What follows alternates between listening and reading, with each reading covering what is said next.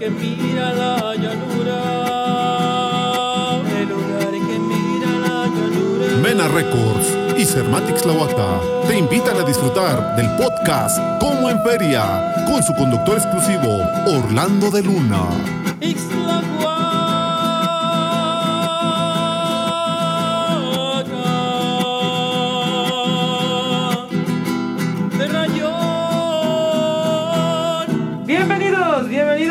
Buenas tardes, noches, mañanas, madrugadas. ¿Qué importa la hora que estés escuchándonos? Lo importante es que tu tiempo y tu atención están con nosotros. Eh, como en Feria, el podcast, Mena Records, el estudio de grabación, desde donde transmitimos. Y tu servidor Orlando de Luna, estamos encantados porque una tras otra de las entrevistas que hemos traído para ti han sido de tu agrado. Quiero invitarte a que nos dejes en los comentarios quién te gustaría que estuviera en las siguientes entrevistas y también, pues, qué podemos mejorar como entrevistadores y como proyecto. Eh, también te quisiéramos invitar a que te cuides como nosotros lo vamos a hacer en este momento. Verás qué personaje tenemos ahorita. Bien, licenciado Cepodar, por favor.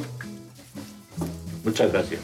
Bien, pues ahora sí, si me lo permiten, yo me voy a quitar el cubrebocas. Usted tiene la decisión de no, este, como usted guste, si quiere estar así. Yo principalmente para que se escuche un poquito más. Correcto. sí. Este, bien, ahora sí, bienvenido, licenciado Bernardo. ¿Cómo está, licenciado? Bien, Orlando, muchas gracias, muy amable, muchas gracias. Estamos muy contentos de que esté aquí con nosotros. De pronto me, me generó la duda de preguntarlo, pero desde su perspectiva, ¿quién es el licenciado Bernardo? Bueno, pues antes que nada, muchísimas gracias por la, por la invitación y por, eh, por eh, acordarse de este humilde servidor. No, no.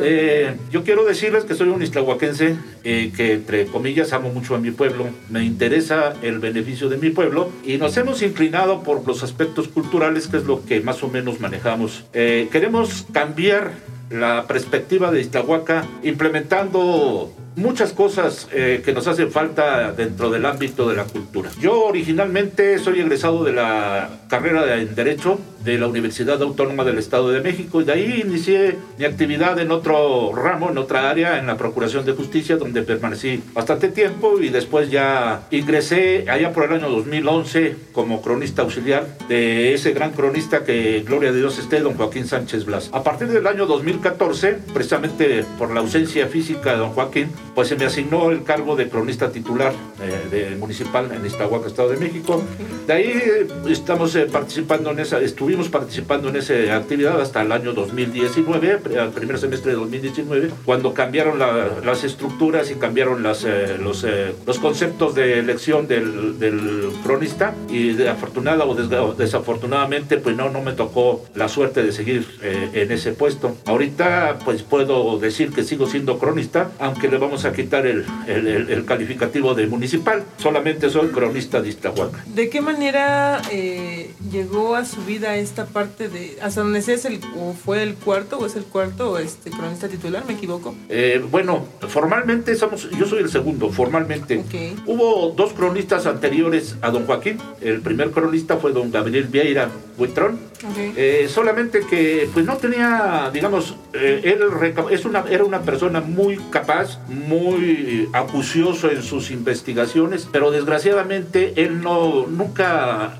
contribuyó a, a darle la, digamos, la difusión a, a todo lo que él este, hizo, porque hacía muchas cosas, eh, don Joaquín escribió muchas cosas, digo, perdón, don Gabriel escribió muchas cosas, sin embargo, pues no, no, no, no, las, no las compartió, que ahí fue, es, lo, es lo malo, ¿no? Después de eso, don Luis Basurto González, que duró realmente poco tiempo en el cargo de cronista municipal y que no, pues no, no tampoco eh, se notó su presencia, digamos, en el aspecto de escribir o de investigar aspectos muy importantes. Hubo un cronista auxiliar también, pues que hay que considerarlo, el profesor Sidonio. El profesor Sidonio, aunque fue cronista auxiliar, él sí se interesó en algunos estudios enfocándose a las áreas eh, este, de las comunidades indígenas de Iztahuaca y buscando, pues, eh, otro tema que también le interesó mucho es la, la- la vida de- del, este, del químico José Donaciano Morales y Mirar Tamirano, al igual que don Joaquín Sánchez. Incluso don Joaquín Sánchez hizo un libro, un folleto, un libro acerca de la vida y obra de don, del químico José Donaciano Morales y Mirar Tamirano, que, no, por que no lo sepa, es uno de los personajes distinguidos de Iztlahuaca, ya que aquí nació y pues su, su carrera eh, profesional de químico la hizo en la Ciudad de México, llegó a ser lo que ahora es eh, similar al secretario de Salubridad y Asistencia. En ese tiempo pues no se llamaba así, pero él fue eh, de, ese- de esa naturaleza y entre otras cosas también fue alumno o discípulo de, de- de Luis Pasteur allá en Francia. De ahí llega don Joaquín Sánchez, que es el, el- el titular que me, que me antecedió, y por instrucciones de la vida, por designios de la vida, pues este, se, me no, se me llama a participar con él. Y en razón a eso me dice, ¿sabes qué? Tú pudieras venir a apoyar a Joaquín eh, para que le auxilies en, pues, en los trabajos de la, de la, este, de- que está realizando acerca de la crónica de Iztlahuaca. Entonces ya me incorporé como cronista auxiliar Ok. y de don Joaquín aprendí lo poquitito que sé, en gran parte lo aprendí de él. Y después pues ya nos fuimos apasionando, nos fuimos adentrando y pues tuvimos que ir estudiando, investigando para poder eh,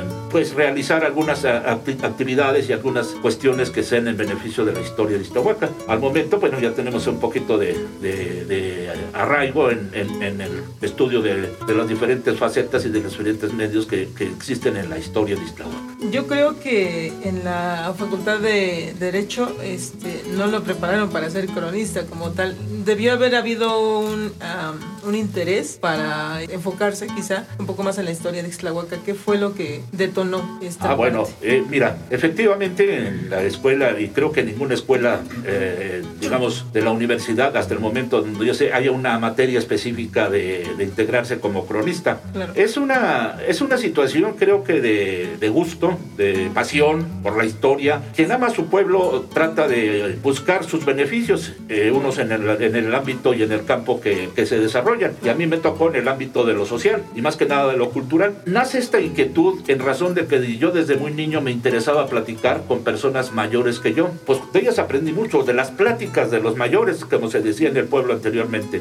Y son las tradiciones generacionales que nos dieron la pauta, que nos dieron el inicio de hacer una investigación que fuimos, eh, digamos, adicionándole otros conocimientos eh, ya técnicos o ya, ya este, digamos, de lectura, de investigación de campo, de, de- de todo lo que, conju- que- lo que conjunta pues en la historia de Iztlahuaca. Hasta la fecha, la verdad de las cosas, pues eh, no hemos tenido todavía el fondo del estudio de Iztlahuaca porque desgraciadamente Iztlahuaca no tiene tanta historia, no tanta historia escrita, digámoslo así. Hay, hay pocos textos de que hablan de Iztlahuaca. Son 17 textos los que he encontrado en los que se señalan aspectos históricos de Iztlahuaca. Pero también es importante reconocer la participación de la ciudadanía que a través de, la, de las pláticas de los abuelos nos aportan elementos históricos que nosotros hemos conjugando para hacer un poco eh, más, eh, más amplia la historia de Iztlahuaca. Esa es nuestra función.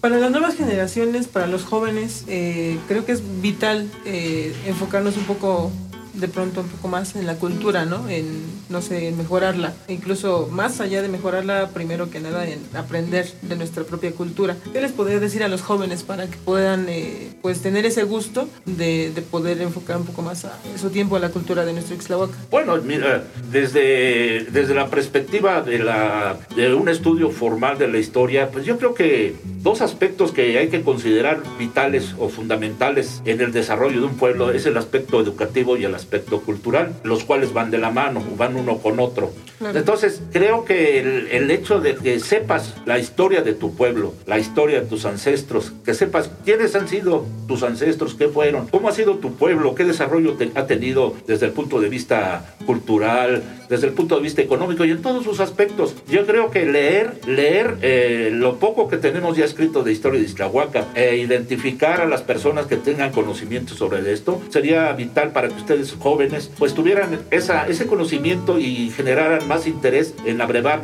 cosas históricas y más que nada en aportar otros elementos para que la historia de Iztahuaca pues se robustezca y se perfeccionen algunas cuestiones. Nosotros hemos tenido aquí la, la- la oportunidad en de crecimiento del cronista, que aparte del cronista titular municipal, estamos a punto de iniciar un proyecto en el que se van a integrar los famosos cronistas comunitarios, que son las personas de cada una de las eh, comunidades que integran nuestro municipio y que son ellos los que conocen perfectamente bien la historia de cada uno de sus, de sus comunidades. Porque titular, el cronista municipal, la, la situación es que sea, sea digamos, enfrascado o sea con, con este, contrañido a la, a la historia de la cabecera municipal y hemos, pues, es triste decirlo, pero sí reconozco que hemos eh, digamos, eh, pues olvidado un poco la historia de las comunidades que tienen mucha historia, lugares con muchísima historia, que tenemos que conjuntarla a través de los cronistas municipales, porque reitero, son ellos los que conocen cada una de sus comunidades. Y es un proyecto que creo que se va a dar muy pronto y vamos a obtener excelentes resultados y podemos integrar una historia pues mucho, muy amplia, no solamente de la cabecera municipal, sino de las 53 comunidades también. Yo creo que sería también, eh, no sé si comparta esta opinión, exhortar a los padres de familia de pronto a llevar la canasta básica este, con un poco de historia municipal, ¿no? historia comunitaria, no sé cómo sería el término correcto, y más allá también del hogar, desde los jóvenes, no sé, desde la, escuela, a los maestros quizás dedicar cierto tiempo de su clase para poder este, tratar este tema. ¿Qué, qué opina de ello?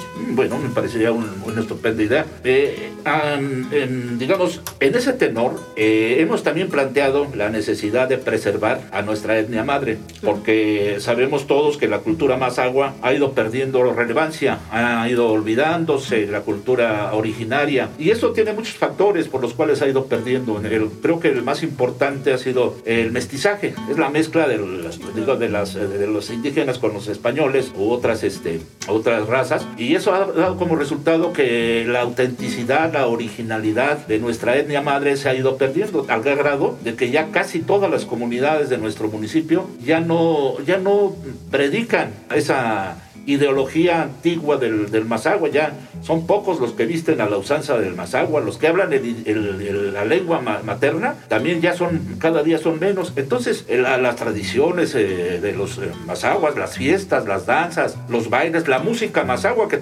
pues a lo mejor no tendrá mucha amplitud, pero pues sí es importante reconocerla también a la música Mazagua, las festividades Mazaguas. Todo esto hemos pretendido se, se renueve y se dé a conocer a través de las casas de cultura que se pretenden crear en los puntos estratégicos de nuestro, de nuestro municipio. Como ustedes saben, Iztahuaca se ha dividido en seis zonas. La zona de los baños, la zona de los enyejes, la zona de los llanos, la zona de los tojicos y la cabecera municipal. No sé si me faltó una, los eh, baños, enyejes, los zapatos me faltaba, perdón pero ya, ya en, esas seis, en esas seis regiones ya se podrían establecer casas de cultura precisamente para eh, contribuir con la población en forma más directa, para enseñarles a los que no lo tengan el Mazagua, para hacerles saber cuáles eran las costumbres, para hacerles saber cuáles eran todos los elementos que constituían la cultura Mazagua. Aunado a esto, creo que también sería importante escribir para difundir con mayor amplitud esas historias. En lo personal, yo quiero decirte que por fortuna he tenido la, la, pues, la apertura de la gente del ayuntamiento hasta hace algunos tiempos para poder escribir, bueno, no la apertura, sino el apoyo para poder escribir algunos títulos que ya fueron editados. Hasta la fecha tengo tres libros escritos en los cuales eh, precisamente ah, hablo de la cultura de Iztahuaca. El primer título que yo escribí se llama La Feria de Iztahuaca, su gente, sus costumbres y sus tradiciones. Entonces ahí precisamente enfocamos todo lo que abarcaba o todo lo que era Iztahuaca en algunos ayeres. Y ahí hacemos narraciones, pues que quizás muchas de las jóvenes no sepan, precisamente es la intención de hacerles saber a los jóvenes de lo que vivimos o lo que vivieron nuestros ancestros en épocas pasadas, que constituyen parte de la cultura. La cultura es eso, precisamente la serie de conocimientos, la serie de tradiciones que se transmiten de una generación a otra. Esa es la cultura. Después escribimos otro libro que se llama Orgullo Iztahuaquense, eh, Iztahuaca, eh, Orgullo más agua, perdón, así se llama el título, y en el cual también hacemos su referencia, aquí nos enfocamos más a la etnia más agua, dándole a conocer a toda la gente sus costumbres, sus tradiciones, todas, todas y cada una de las eh, de los puntos de vivencia o de vida que tenían los más aguas los establecemos en ese libro, que por cierto está muy colorido porque tiene unas fotografías muy hermosas. Hablamos también de la historia de la presidencia municipal y de algunos otros aspectos, pues obviamente vinculados con la historia. Y el último que está a punto de salir en estos días, ya a partir del mes de septiembre, mediados, es un libro que también me interesó hacer porque es una de las actividades que tienen mucho arraigo en Islahuaca y tienen mucho tiempo, la charrería. Eh, ese, el libro se llama La charrería, una historia que contar. Eh, es eh, una recopilación también de la, de la historia de la charrería en Islahuaca, desde sus orígenes hasta nuestros días. Entonces, estos libros van enfocados precisamente a contribuir con mi granito de arena para tratar de dar a conocer esos aspectos a, las nuevas generaciones. Y, y en el tintero están otros dos, que se llama Las familias de mi pueblo, en el que hago una compilación de quiénes son todas las familias que han vivido en nuestro nuestro pueblo y que han formado una tradición y que tienen arraigo en Iztahuaca y que son reconocidos eh, eh, en todos lugares. También hablo de los este de la de las costumbres que se tenían, de las costumbres que se tienen y por último otro libro que se llama El poder político en Iztahuaca en el que hago referencia desde quién fue nuestro primer gobernante hasta el actual ayuntamiento. Creo que esos son los puntos que yo en lo personal he ubicado para tratar de contribuir. Por otro lado, en los aspectos de los personajes de Iztahuaca, de los hechos relevantes o de los hechos de los acontecimientos, he generado, aprovechando las, bondades de la, de, la, de la, tecnología, hacer algunos podcasts. He hecho podcasts acerca de la vida de López Rayón, del químico José Donaciano Morales, del general Manuel, Manuel Mondragón. Hemos hecho unos, unas eh, pláticas acerca de, por ejemplo, de los poemas que se han hecho a, a que pues, muy pocos saben que tenemos una, una, una serie de, de, poemas muy hermosos que he compilado o que he tratado de compilar para darlos a conocer de diferentes autores que todos y cada uno de estos poemas alaban y halagan a Iztahuaca. Entonces, todos estos podcasts independientemente de lo que se hacen en los personajes históricos, también hablan, por ejemplo, de las eh, leyendas que tradicionalmente se contaban en la época de, de los abuelos, que estamos retomando para plasmarlas en esos podcasts, para, pues, para recordarlas y para que sean parte de nuestra, de nuestra cultura popular. Hace un momento decía que los podcasts aún no están publicados. No, ya los tengo elaborados. Okay. Solamente faltaría hacerles algunos detalles eh, técnicos, digámoslo así, para que puedan, pues, ser, puedan ser un poco más eh, atractivos, donde tengan mayor penetración y la gente los, pues los reciba con, con, con, agrado, ¿verdad? Yo estoy convencido de que van a ser un auténtico éxito, porque todos los itlahuaquenses, independientemente de si nos gusta o no nos gusta la historia, creo que el hecho de por ahí de pronto conocer datos importantes, por ejemplo, este, no sé, se me ocurre rápido ahorita, este, la cabeza de Juárez, por ejemplo, del jardín, que no sabemos ni siquiera cómo es que llegó ahí, ¿no? Algunas personas saben este, quién fue el, escultor. Me imagino que ese tipo de datos eh, pueden alimentar mucho la cultura extrahuaquense. Pues precisamente eh, uno de los podcasts era don Joaquín Arias Méndez, extrahuaquense, que fue, fue distinguidísimo. Entonces, como él, hay otros personajes de mi pueblo que quizás o muy pocos lo sepan. Te puedo hablar de Emilio Amero. Emilio Amero era un director de cine. Estos podcasts, pues eso trata, ¿no? De, de primero de decir a los istahuaquenses quiénes han sido nuestros paisanos distinguidos, quienes han desarrollado actividades que realzan la historia de nuestro municipio. La celebración de los 400 años de la, de la fundación de Iztahuaca es una fiesta que se celebró el 17 de septiembre de 1952. Entonces ahí hago una narración detallada de cuáles, de todos los eh, acontecimientos que se suscitaron para celebrar ese importante acontecimiento. Muchas actividades que duraron una semana nada más, de actividades culturales, sociales, de deportivas eh, y, obviamente de situaciones de, reconocer a nuestro municipio, a nuestro pueblo como, como, un, como, como cuando cumplió sus 400 años de vida. Pues le felicito primero que nada por este, por este podcast. Cuando salga, este, créeme que vamos a estar ahí pegados, pegados porque está muy interesante. Y por otro lado, pues aquí está la, este, el estudio de grabación y su servidor para poder aportar a lo que ustedes este, requiera para, para poderlos publicar. Por otro lado, eh, me gustaría muchísimo saber por qué es que escribió acerca de este bonito deporte de la charrería. Mira, ese es un buen detalle. Yo cuando era niño, eh, allá en los años 60, tenía un amigo, era un amigo que era mucho mayor que yo, se llamaba Raúl eh, Valderas, eh, Raúl Valderas Vieira, gente que eran originarias de la hacienda de Huereje. Entonces en las festividades del 15 de septiembre se celebraba un, un, evento que se llamaba las carreras, que se llaman las carreras de cintas, y él participaba siempre en las carreras de cintas, que pues daba cabida a muchos istahuaquenses el día 16 de septiembre, que era cuando se celebraba las carreras de cintas, y cuando él, como charro obtenía alguna presea, algún premio, se tenía que pasear a las, a las madrinas alrededor del jardín. Casi todos los eventos se celebraron en el frente del jardín Rayón. Y, tenía que estar en la kermés y pasearlas en el caballo. Y entonces Raúl, eh, en lugar de pasear a sus, a, sus, a, sus este, a las que le habían dado los regalos a sus madrinas, le trepaba a su caballo y a, a Nanca yo andaba con él. Eso para mí fue un recuerdo tan grato. Nunca, nunca, no me, no tuve la, la inquietud de practicar la charrería, pero sí de informarme cuál era el deporte de la charrería y poco a poco fui compilando situaciones de, de la historia de la charrería, quiénes fueron los precursores de la charrería en Iztahuaca, cuándo se inició la charrería en México y cuándo se inició la charrería en Iztahuaca, por qué razón se inició. Es decir, todos los aspectos de la charrería los, los, este, los traducimos en ese libro y sobre todo a mí lo que más me gustó fue haber conseguido muchísimas fotografías antiguas que tienen mucha vida y para mí es muy importante que la gente de hoy conozca quiénes fueron los, los charros del ayer, aunque también van vinculados los charros del hoy, de la, de la hora, de aquí, de ahora, los jovencitos, los niños que están eh, sobresaliendo mucho en ese, en ese deporte a nivel nacional, quiero decirte, muchos charros que han tenido participaciones a nivel nacional y otros personajes de la charrería que también han, con los jueces. Aquí en Iztahuaca hay muchos jueces de charrería que están reconocidos por la Federación Nacional de Charros. Y personajes, locutores, jueces. Eh, hay un joven que también tiene un programa de, de televisión en la Mirandilla, se llama.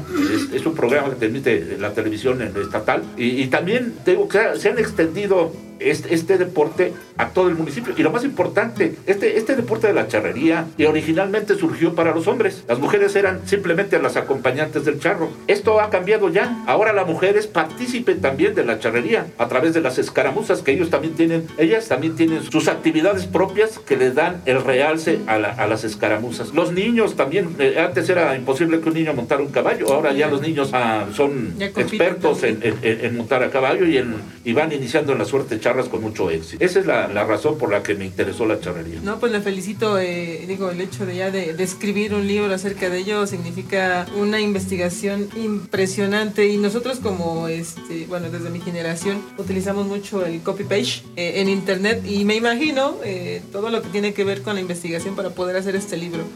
cuénteme acerca de ello, qué, qué sucedió, qué tuvo que hacer, tuvo que ir a las casas, este, a preguntar a los, a los pueblos, a platicar acerca de, cuénteme acerca de ello.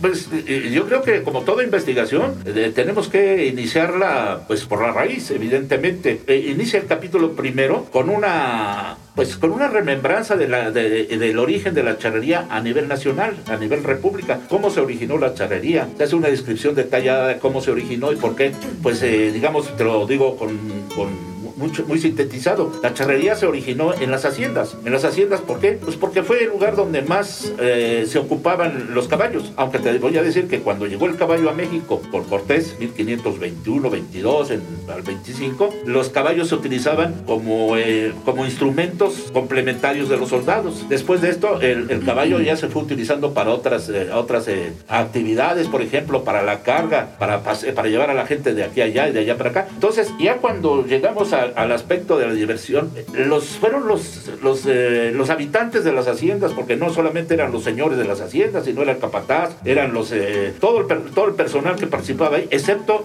los indígenas, porque había una limitación para que los indígenas montaran a caballo. Tuvo que surgir un, un decreto directo del virrey para permitir que los indígenas montaran a caballo, pero no todos, ¿eh? tenían restricciones algunos indígenas. Ya después, pues cuando se fue integrando el mestizaje, evidentemente pues ya, ya pudieron hacerlo todo el mundo, porque ya no tenían esa, esa, digo, esa prescripción, ya no tenían esa prohibición de montar los indígenas a caballo. Donde se presume que se originó la charrería a nivel nacional son los llanos de Apan, en el estado de Hidalgo, en cuanto que también el estado de México fue de los primeros en practicar ese deporte, en Jalisco. Son los tres lugares, Hidalgo, estado de México, San Luis Potosí es otro estado que también por allá por 1921 ya formó su primera agrupación, Charros, igual que el estado de México. Y de ahí pues ya vamos haciendo una, una situación evocativa, más que nada, de las generaciones de charros desde los desde los años mozos de la charrería 1900, 1920, con los precursores. ¿Quiénes fueron los que implementaron aquí la charrería? Pues fueron muchas personas que se interesaban en ella, que venían, incluso otros venían de fuera, pero se arraigaron en Iztahuaca. Puedo decir que don Humberto Martínez Ballesteros fue el, pues el pionero de la charrería y el, el que mostró mayor interés y mayor pasión por ese deporte. También otras personas lo hicieron. Don Heraclio Caviedes, que era el dueño de la hacienda de URG, y te dijera muchos personajes que fueron precursores. Eh, don Margarito Ortega, este, el abuelo del que es nuestro señor rector del Lonjuí, también fue otro de ellos, don Pedro Suárez, don este, Ángel Sánchez, te podría decir muchas personas que fueron los pioneros o los precursores de la charrería en ¿Y dónde podríamos eh, adquirir este, estos materiales, estas obras suyas? Porque digo, suena interesantísimo y a mí en lo personal ya, ya me generó esa, este, ese interés de poderlo leer. Yo creo que me sentaría este, horas y horas para, para poder leerlo. ¿Dónde lo podríamos adquirir? Bueno, el, el- el primer libro eh, con tu servidor, el, el de la feria. El segundo libro lo, lo, este, lo publicó y lo financió el ayuntamiento de- del 15 al 18. Y pues ellos, la verdad, se quedaron con todos los libros. A mí me dieron 100 libros y pues obviamente volaron. Puedo, sí, sí, sí. Entonces, este, creo que existen, en- están en, almacenados, fueron 5.000 libros los que se editaron de ese, de ese O sea, título. Pues no es otra cosa más la compilación de, de aspectos históricos de nuestro periodista. Y del libro de la charrería, son, es- este libro me lo apoyó, apoyó moralmente en la Universidad de Iztahuacaseu y a través de su rector, el maestro Margarito, a quien le mando un saludo y mi gratitud por ese sentido, por ese, ese apoyo. Y este libro yo creo que sale más o menos el 15 de septiembre o el 14, nuestra pretensión es que salga el 14 de septiembre, que es el Día del Charro. Me ha platicado que se pretende hacer una presentación en la universidad, en el, en el auditorio, para que ahí se haga la presentación de ese libro. Tradicionalmente los otros libros los presentaba yo en la Casa de Cultura, pero pues ahora ya no, ya no es posible hacerlo ahí. Y para los que gustan de la música como tú, pues les tengo también una buena noticia. Estoy haciendo también el libro de los músicos y la música de Iztahuaca. ¿En Estoy haciéndolo desde la época prehispánica, cuando se utilizaban aquellos instrumentos que pues, yo creo que ya ni existen, hasta la actualidad, con los grupos, las personas, hablo de los tríos, de las rondallas, de los grupos este, versátiles, de los eh, solistas, de, de- de- de- los, los, eh, eh, digamos, de los concertistas, porque ustedes saben mejor que yo que tenemos concertistas de talla internacional. Y también abarcamos a grupos que quizás no tuvieron esa fama, o esa, pero tuvieron la, la- la osadía o el gusto de practicar la música pues, a nivel amateur. Grupos de los años 30. Hablo también de uno de, los, de las orquestas, eh, se llamaba la Filarmónica Unión y Progreso, que pocos saben que existió ese grupo, desde 1890. Un- una, una orquesta formal que jamás se ha tenido. ¿Cómo es posible? Digo, mejor en 1890 existe una orquesta formal de, de- de una filarmónica de, y esa filarmónica fue integrada por habitantes de Iztahuaca y era dirigida, era nada más y nada menos que por el profesor Pedro León. Entonces, pues eso sería interesante. Los Islas, aquel grupo tan versátil que tuvo tanta fama. La rondalla de Iztahuaca, la rondalla del maestro Toño, que también creció mucho, Toño. Entonces, Toño Sánchez, eh, eh, ustedes como músicos de la nueva época, que van despuntando, pero que van, lo, lo- lo hacen con pasión, con amor, con cariño. La danza también, las danzas, las danzas indígenas, que ocupaban música quizás, digamos, poco sofisticada, pero al final de cuentas, pues era su tradición y esa hay que respetarla y hay que ensalzarla y sobre todo difundirla. Entonces tengan la certeza que ese libro de la, la música y los músicos de Iztahuaca también va a tener pues algunas cosas interesantes. Aún el corazón empezó a latir al 100 cuando, cuando empecé a tratar acerca de ello, no sabe. Vamos a cambiar un poquito de tema, eh, ya después de esta emoción que sentí de, de saber que puede venir una obra de este tipo. 250 años ininterrumpidos de la feria. Después de esta pandemia, creo que vendrán cosas, no sé si diferentes, prácticas nuevas, nuevas costumbres, nuevas tradiciones. ¿Qué opina acerca de la feria de Ixtlahuaca? ¿Cómo, cómo cree que venga? Bueno, eh, quiero hacer aquí una aclaración. No son 250 años de la feria, son 250 o más años de una tradición que viene aparejada con la feria, que se llama la portada. Ah, ok. Porque la feria en sí, como feria ya integrada al, a, pues a un, un programa con, cierta, con ciertas características de, de festivas, pues empezó a dar allá en los años 50. Antes de esto existían solamente las, eh, las, eh, las cuestiones religiosas, las actividades religiosas como eran las misas tempraneras, las primeras comuniones, etcétera, etcétera. Y de ahí se acababa la feria. Salían y la gente, por lo único que podía encontrar afuera de- de- del 4 de octubre eran los puestos, viejos puestos muy, muy añorados del pan de caja, que le llamaban el pan de fiesta, las ollas de las, del- del té de hojas y del café. Eso era lo que encontrabas después de la feria. Algo sucedía, eh, sucedía algo también muy, muy curioso. En las casas de casi todos los eh, habitantes de Iztahuaca o del centro de Iztahuaca acostumbraban a hacer el, el mole. Entonces, en todas las casas el 4 de octubre hacían mole, cosa que creo que se ha perdido definitivamente. Entonces, eso es por cuanto a la feria, pero la tradición más añeja, la tradición de mayor importancia, porque esa es la que vincula tanto los aspectos históricos, los aspectos culturales, el aspecto religioso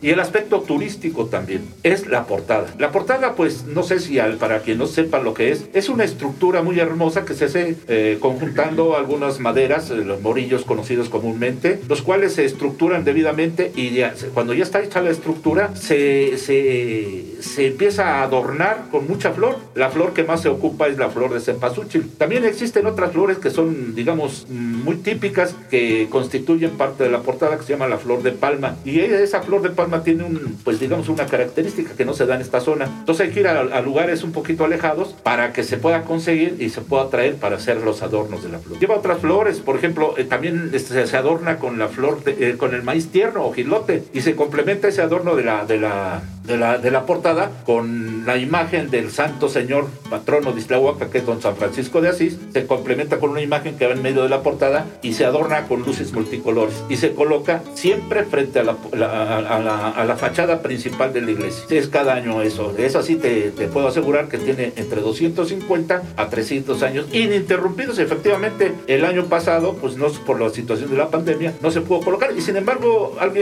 pensó y hizo un lienzo en el que aparece dibujada o pintada la, la- la imagen de la portada. Sin embargo, pues no, no fue un, un hecho, digamos, real ni vivo, sino que fue un- simplemente una, una imagen, ¿verdad? Y eso, pues, con eso quedó, digamos, eh, demostrado que la fiesta del pueblo no se pierde. Esperemos que este año las cosas cambien, pero también creo que está un poco difícil. Sin embargo, mm, debemos entender que la portada sigue siendo el símbolo más importante de la historia de Iztahuaca, más antiguo sobre todo, vivo, el- la tradición viva más antigua. Eh, ¿Esta portada proviene acerca de, de la cultura mazahua o es ya este como impacto del mestizaje? No, ya, eh, eh, eh, mira, eh, los, eh, los, eh, la cultura mazahua como, como tal, pues no tenía la religión católica. La religión sí, claro. católica, pues se la vienen a imponer a nuestros, a nuestra etnia madre, a los integrantes de la etnia madre, a la llegada de los españoles, 1521, y en 1525 llegan los frailes franciscanos. Cuando ya los españoles establecen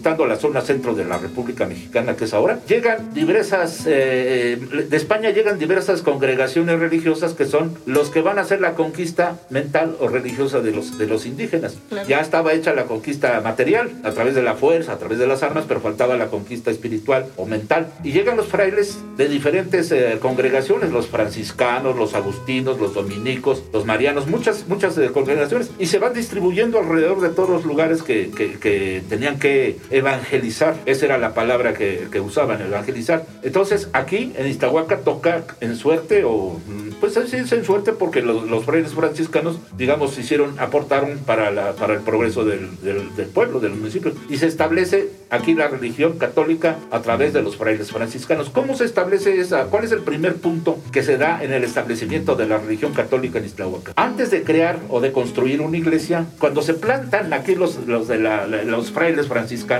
siempre llevaban un símbolo. Haz de cuenta que eso, el símbolo, ese se llama la cruz atrial. La cruz atrial es la que está plantada a un costado de la entrada de la iglesia, el costado izquierdo. Y esa cruz es el símbolo, primer símbolo de la, de la religión implantada en Iztahuaca. Entonces, esa es la, la importancia de, los, de las cruces atriales. Porque antes de construir iglesia, antes de construir todo, se construyó la cruz atrial en Cuautitlán, en Toluca, en todos lados, donde todas las iglesias, en todos los templos, al lado está la cruz atrial, que es de mucho valor, porque fue el primer, el primer vestigio. Después ya se crearon las iglesias. En Iztahuaca se crea la, la- eh, se- se- el templo se, se funda o se termina de construir en 1552 y es cuando se designa pueblo Iztahuaca. Y ese, ese es en ese momento cuando ya empieza a abonar la fe cristiana porque fue impuesta por la fuerza. Sí, sí, claro. Evidentemente había los, los paisanos, los, los indígenas no querían eh, adecuarse a la, a la región católica, pero pues, entre muchas cosas, pues poco a poco lo tuvieron que hacer. Esta es una de las razones porque los indígenas se trasladan a las partes altas para tener el menor contacto con los españoles, porque Iztahuaca era un pueblo de españoles. El primer cuadro de Iztahuaca eh, estaba construido con la mayoría de las casas eran de españoles, eh, razón por la cual teníamos esa estructura, que desgraciadamente se ha perdido porque ya quedan muy pocas casas coloniales y antes era al revés, antes había muchas casas coloniales y pocas, pocas casas. Y los indígenas estaban replegados en las partes altas preferentemente. ¿Y qué sucedía? Por eso,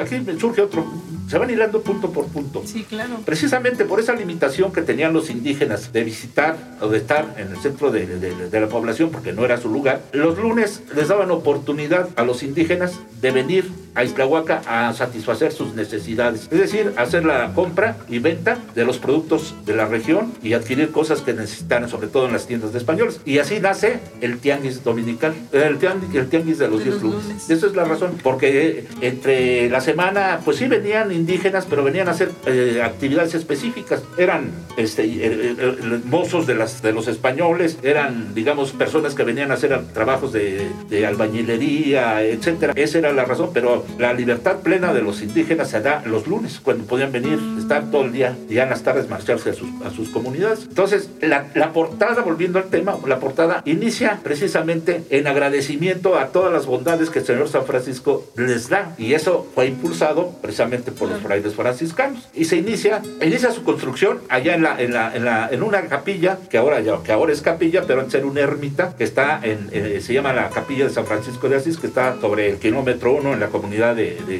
del barrio de San Pedro la Cabecera. Ahí es donde se, se teje, se, se estructura se, se, y se, en procesión se trae a, a, la iglesia principal y se coloca por espacio de un mes. Y a partir de ahí ya viene la parte de que me imagino, ¿no? Que este, por comunidades en la casa de usted, que es en San Joaquín la Cabecera, eh, se llevaba a cabo esta pequeña tradición de, llevar una cera y después ir a encontrar la, la portada justamente. Sí, sí, es una, es, es, son, ya, ya son actividades colaterales. Eh, también se acostumbra a que todos los, santos de todas las regiones, de todas las comunidades, acompañen a, al, santo patrono. Si te das cuenta, no sé si hayas este, estado en una, en una actividad de la fiesta patronal, todas las imágenes de San Ildefonso, de San de la Concha, de todos los lugares, de todas las comunidades, traen a su imagen y la depositan en, dentro del, del, templo durante tres o cuatro días que dura la fiesta y ya de ahí se la regresan a su, a su lugar. Yo me imagino que todo esto viene en el primer libro, ¿no? Este, sí, parte. ¿Este libro está disponible en algún lugar? Sí, ¿o? sí, sí, este, sí. O incluso lo podemos escuchar como audiolibro o algo así. Eh, pues estamos tratando de transformarlo en audiolibro o, o, buscando la reimpresión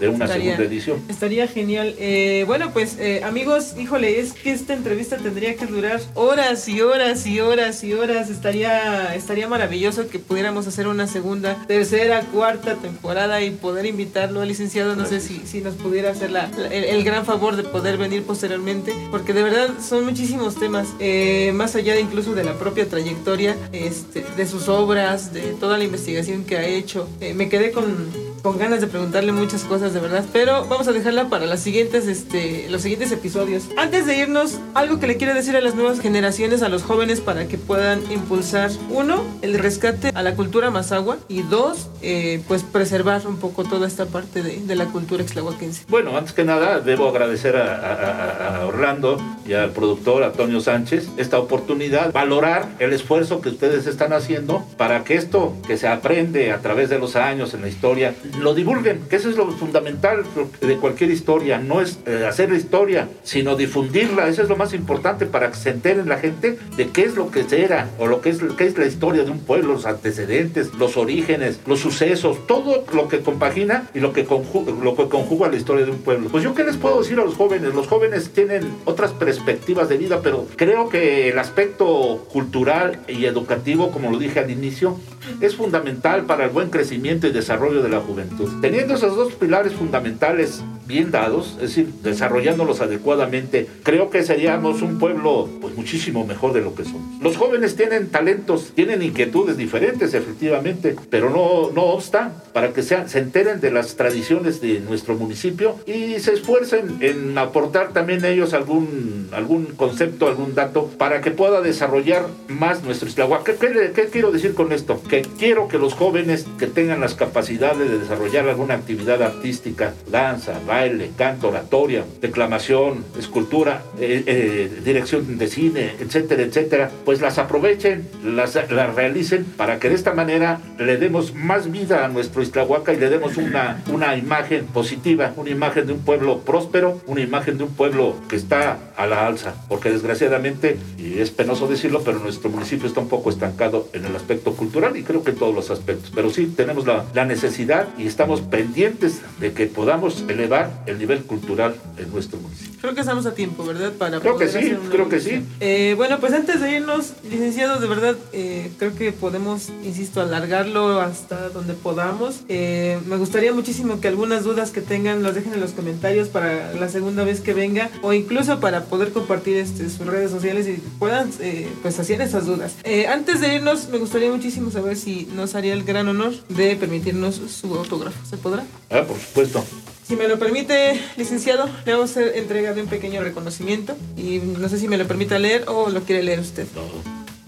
Bien, nuestro total reconocimiento para el licenciado Bernardo, destacado extlahuaquense. Es un honor contar con su confianza en este podcast. Estamos seguros de que su trayectoria promueve e inspira a las nuevas generaciones. Le exhortamos a continuar con su labor, ya que es un ejemplo que vale de verdad mucho mucho la pena seguir. Queda muy claro que no existen límites en una mente tan brillante. Muchísimas gracias y de verdad también reitero mi gratitud hacia ustedes por esta oportunidad y sobre todo reitero también por el interés que han generado eh, ustedes en pues, buscar, hurgar, investigar y sobre todo encontrar aspectos que pudieran multiplicarse, pudieran replicarse para, para el bienestar de la, de la, de las, de la ciudadanía estahuaquense. No solamente los aspectos culturales, creo que ustedes están más allá de los aspectos culturales, también están abarcando otros temas. Y qué bueno, qué bueno que sea un tema, que sean universales en su, en su, en su, en su trabajo, porque así todos los núcleos de nuestra población tendrán la posibilidad de desarrollarse más armónicamente. Todo lo que ustedes hacen, lo que hago servidores, lo que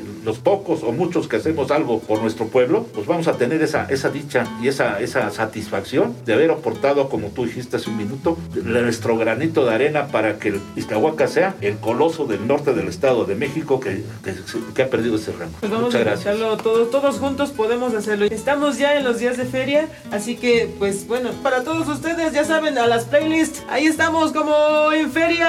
Saludos, gracias. Desde el estudio de grabación Mena Records fue transmitido tu podcast Como en Feria, conducido por Orlando de Luna.